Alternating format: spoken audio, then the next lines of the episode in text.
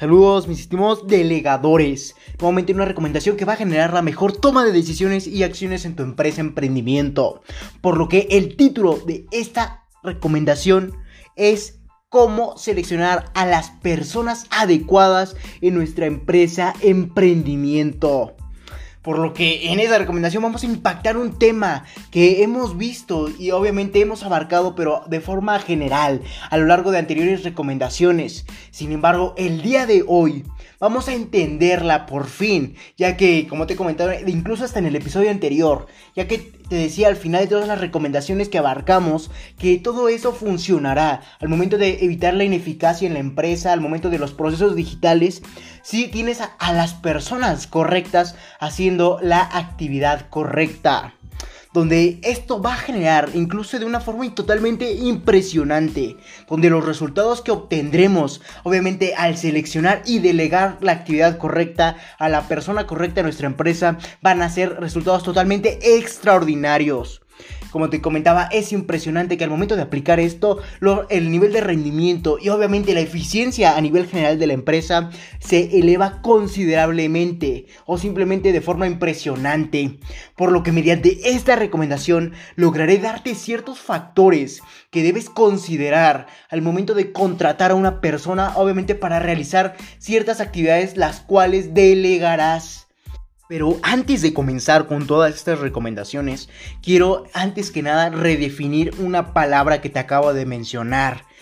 la cual es delegar donde esta palabra la tenemos que entender a la perfección, ya que a lo largo del tiempo se ha malinterpretado, obviamente en el sector empresarial, donde en realidad esa palabra tiene un gran significado con por lo que en esta recomendación vamos a redefinir esta, esta palabra que debe estar impregnada en cada uno de nosotros como emprendedores al momento de tratar de delegar una actividad a la persona correcta en su actividad correcta. Por lo que tatúatela, pon de fondo de pantalla esta palabra, haz lo que quieras, pon post-its, sin embargo siempre debe de estar presente. Por lo que la palabra delegar, como te comentaba, se ha sido uh, o se ha malinterpretado a lo largo del tiempo, obviamente en el sector empresarial, donde en realidad esa palabra eh, tiene un gran significado, el cual consiste en asignar una actividad a una persona con ciertas características en inteligencia emocional y obviamente en inteligencia académica donde vamos a entender un poco a qué me refiero con inteligencia emocional y se basa prácticamente todas las características que tiene esta persona con, al momento de relacionarse con eh, diferentes personas. Lo que esto va a generar nuevamente que tenga todas las aptitudes necesarias para poder comunicarse de la mejor forma con su entorno de trabajo, con su equipo de trabajo o con el resto de las personas con las que interactúe al momento de realizar un proyecto, una actividad, etcétera. Por lo que en pocas palabras o en resumen, la, inteligencia emocional presente al momento de delegar una actividad a la persona adecuada va a generar que ésta se pueda interactuar y comunicar con todos los integrantes del equipo de trabajo o con cualquier otra persona para potenciar obviamente los resultados y que potencie a la comunicación grupal para, que juntos puedan generar resultados extraordinarios. Sin embargo, tampoco podemos dejar eh, a un lado la inteligencia académica. Por lo que otro factor que tenemos que considerar al momento de contratar a la persona adecuada para que ésta desempeñe su actividad adecuada va a ser también en base a la inteligencia académica o intelectual que tiene presenta, presente, perdón, en base a sus conocimientos o habilidades que recabó a lo largo de los años, obviamente tras estudios, etcétera. Por lo que esta inteligencia va a ser también un factor que debe de integrarse a la fórmula al momento de contratar a una persona para que ésta desempeñe labores en tu empresa. Sin embargo, al momento de que ésta realice las actividades, debe de realizarlo mediante sus conocimientos y habilidades, ya sea en materia de inteligencia emocional y en materia de inteligencia académica o intelectual, donde cabe recalcar mediante sus ya que especialmente se cree que el delegar es dar órdenes e instrucciones a una persona para que realice la actividad obviamente que tú le estás asignando. Entonces ya no se convirtió en delegar una actividad, sino en asignar y instruir una actividad, por lo que eso va a inhibir el potencial de la persona a la que le estás asignando esa actividad. Donde se va a convertir en dar órdenes y obviamente instrucciones, donde eso prácticamente es un claro ejemplo del modelo anterior que predominaba en el, en el sector empresarial, obviamente que regía en el mundo de los negocios, el cual quiero recalcarte, por cierto, fracasó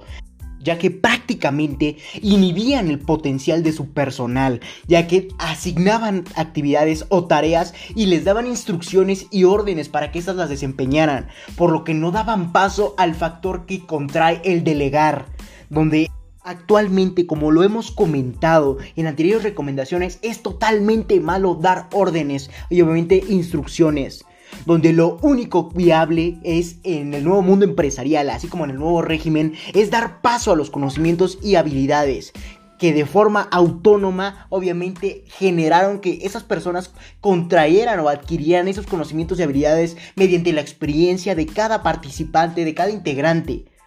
así como en los errores, donde prácticamente mediante estos potenciaban su conocimiento, ya que aprendían a prueba y error. Y eso es un gran factor que tenemos que integrar al momento de querer delegar a una persona una actividad para que ésta la pueda desempeñar de la mejor forma posible, donde a modo de resumen, la palabra delegar es una gran palabra que tenemos que aplicar en nuestro nuevo sistema empresarial. Sin embargo, esto conlleva dar paso a los conocimientos y habilidades de forma autónoma, en el que la persona se pueda equivocar y obviamente también tenga experiencia mediante esos errores para que pueda potenciar perdón, sus conocimientos, sus habilidades, así como recurrir al autoaprendizaje, ya que se va a ser el factor que va a impulsar a las empresas a evolucionar y crecer juntas, a modo en que las personas que trabajen en ellas y desempeñen sus actividades van a tener esta capacidad de autoconocimiento, autoaprendizaje, autoexperiencia, mediante a prueba y error, lo que va a potenciar su conocimiento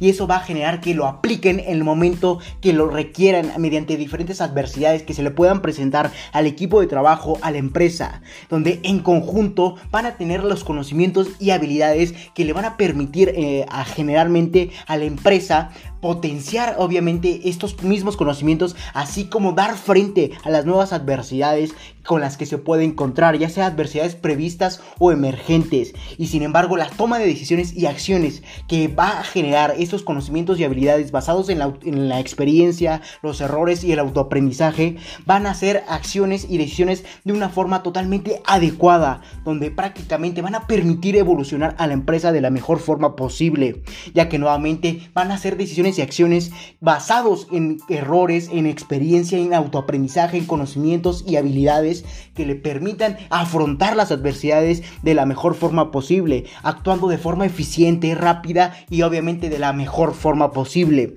Lo que esto va a conllevar nuevamente que la empresa evolucione, ya que sé que te lo he repetido varias veces, pero sin embargo es importante que te quede impregnado esto de la palabra delegar, ya que va a ser el nuevo factor que va a potenciar obviamente a las empresas, para que éstas puedan enfrentarse a los nuevos fenómenos o adversidades, tanto previstos o emergentes, de la mejor forma posible.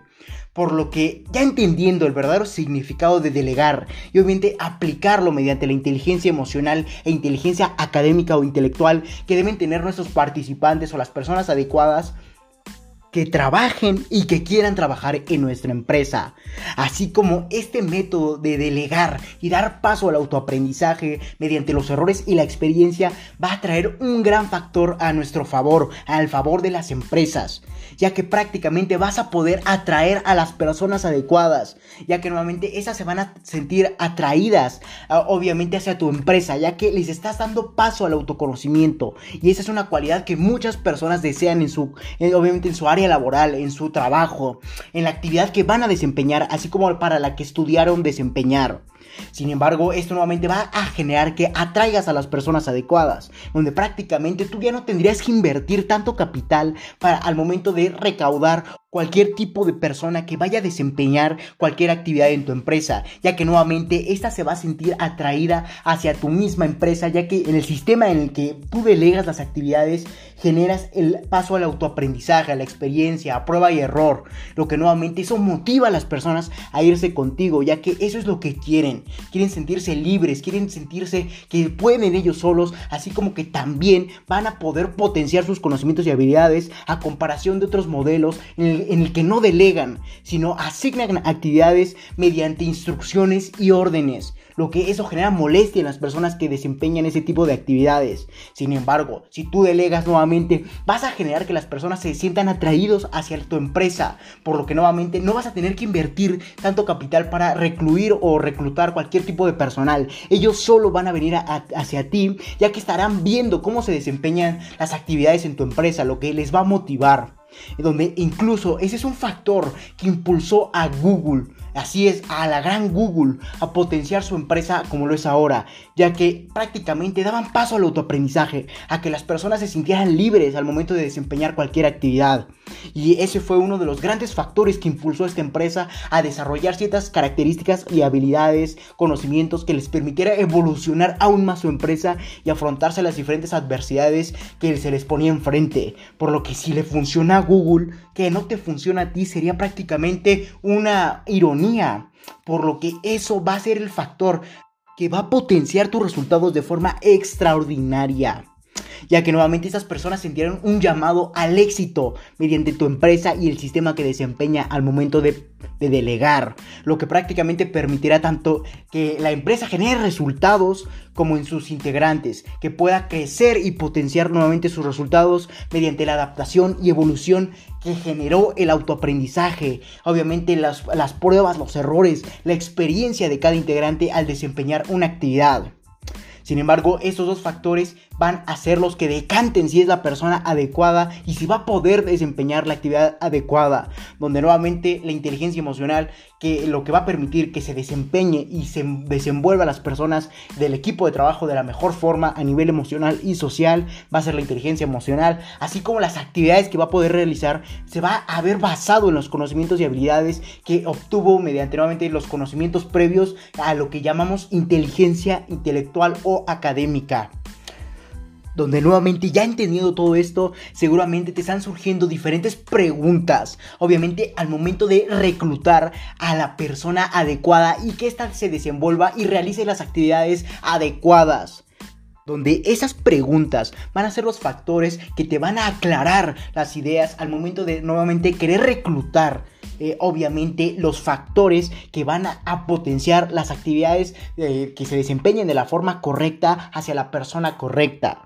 Por lo que comencemos analizando la primer pregunta al momento de reclutar a una persona y que ésta se convierta en la persona adecuada, sin embargo que realice la actividad adecuada. Por lo que al momento de aclarar estas ideas, comencemos con la primera pregunta. Y se basa en qué actividad realizará la persona que queremos reclutar.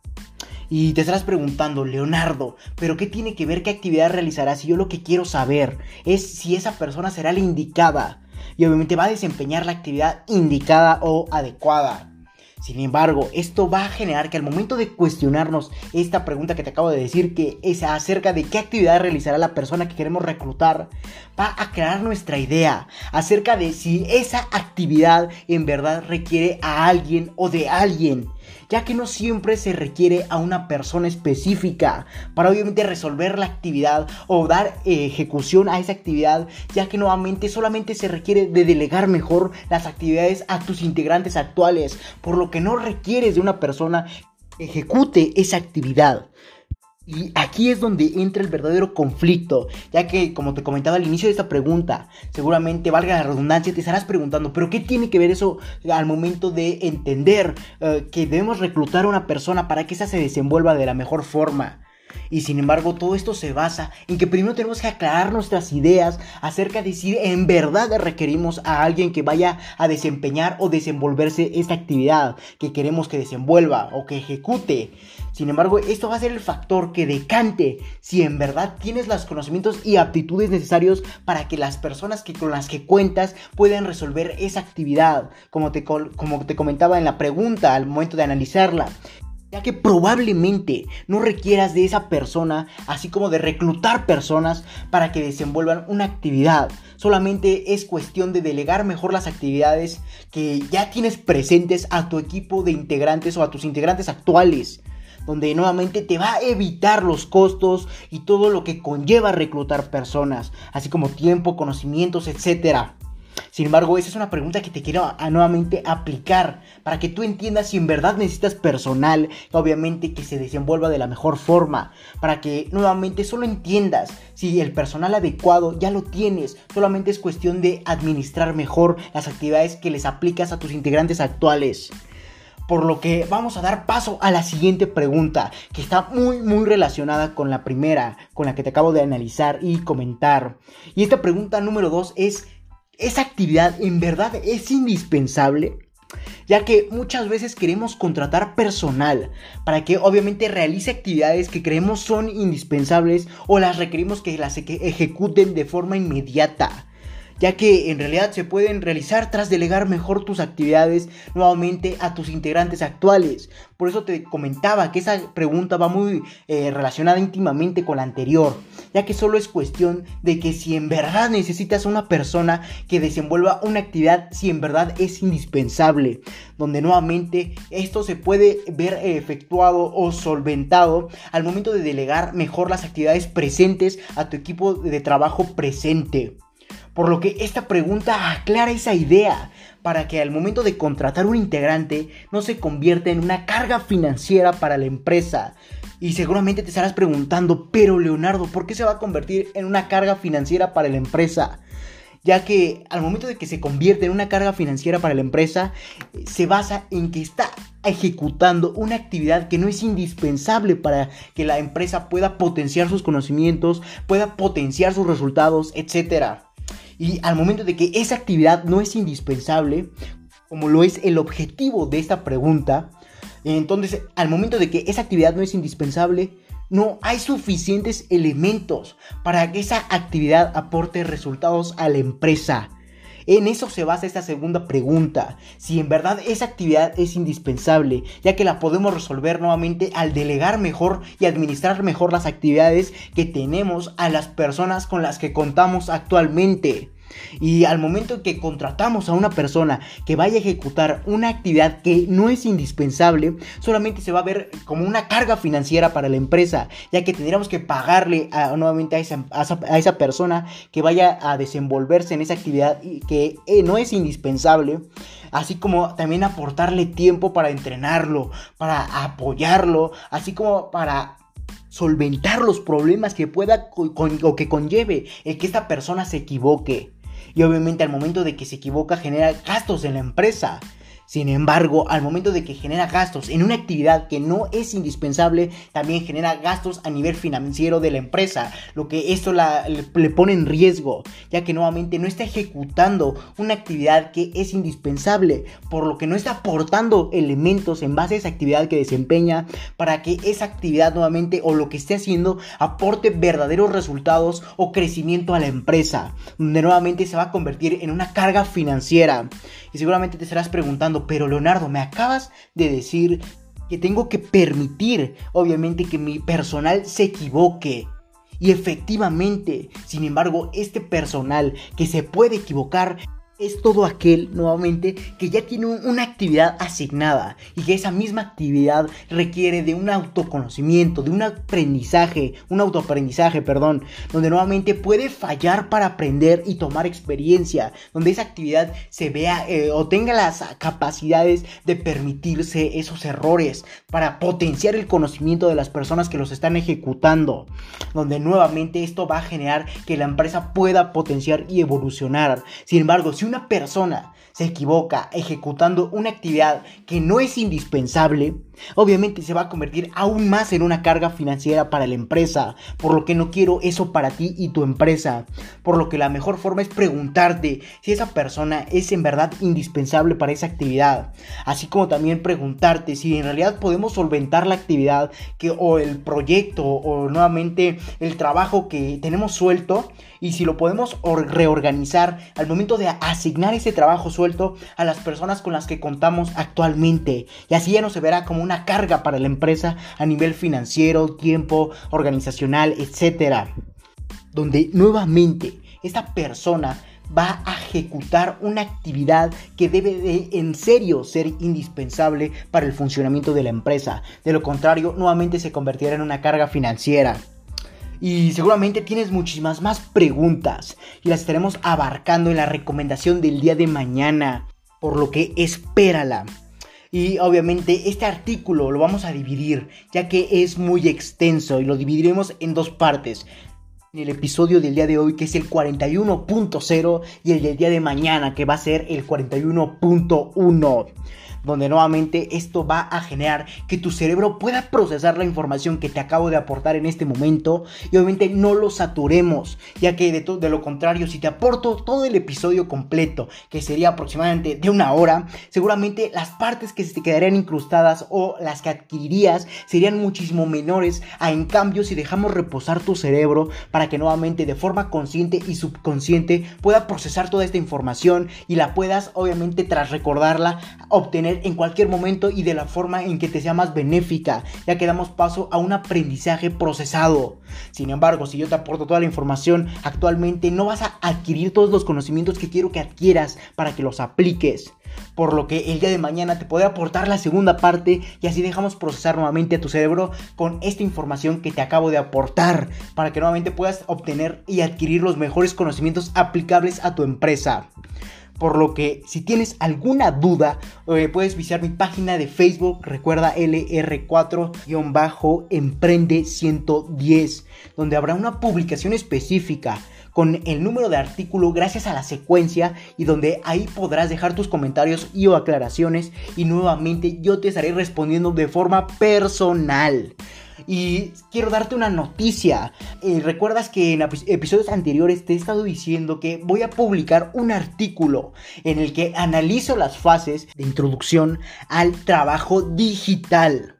donde nuevamente en este artículo que he esperado mucho para aportártelo y me di un tiempo para escribirlo, redactarlo, etcétera y aportártelo, subir eh, a mi plataforma de artículos para que nuevamente puedas adquirirlo de la mejor forma posible. Por lo que este artículo en el que analizo las fases de introducción al trabajo digital para que tú puedas ubicarte y potenciar tus resultados y escalar este nivel de fases para que puedas incluso obtener más beneficios al momento de tener un trabajo digital, un home office o cualquier otro tipo de integración al trabajo digital, lo que nuevamente te va a permitir ubicar en qué fase te encuentras actualmente con tu equipo de trabajo y nuevamente puedas potenciar sus resultados a tal punto en que sea más benéfico el trabajo digital que el trabajo presencial, por lo que puedes ir a mi página principal, recuerda lr4emprende110.com, donde habrá un apartado especial en el que diga artículos, lee artículos para que nuevamente des clic en el botón y te va a redireccionar a mis plataformas de artículos,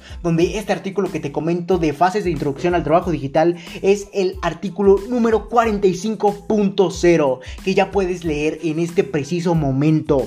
Por lo que si deseas ubicar en qué fase te encuentras al momento de introducirte al trabajo digital, puedes ir a este artículo y entender cómo puedes potenciar tus resultados para sacar más provecho del trabajo digital a comparación del trabajo presencial. Por lo que, sin más que decir, no me queda más que decirte que si te interesa esto, felicidades estás en el sitio correcto, donde solo un porcentaje mínimo de la población mundial ha decidido actuar, por lo que te ayudaré compartiendo documentos con diferentes recomendaciones enumeradas con fines de secuencia, obviamente en este caso podcast, para ayudarte a cumplir tus objetivos en el mundo del emprendimiento y mucho más. Recuerda que para leer ese y más recomendaciones puedes visitar mi página principal, recuerda lr4emprende110.com, donde aportaré grandes cantidades de valor tras redireccionarte a diferentes plataformas en las que puedes adquirir o mi página de Facebook, recuerda LR4-Emprende110. Mi página de Instagram, LR4-Emprende110. Y Twitter, arroba Emprende110. Si te interesa más ese tipo de formato de aportación de valor como lo es el podcast, te dejaré en la descripción de este episodio mi página de Anchor, que te podrá redireccionar a diferentes plataformas como Spotify, Apple Podcast, que más adecuen a tus gustos o necesidades al momento de escuchar un podcast o simplemente puedes reproducir en la misma página de Anchor el episodio y todos los demás de la organización. Así que no me queda más que decirte que acompáñame hacia tu libertad en el camino del éxito y comparte para que juntos generemos la mayor comunidad de emprendedores del mundo. Hasta la próxima, mis estimados delegadores.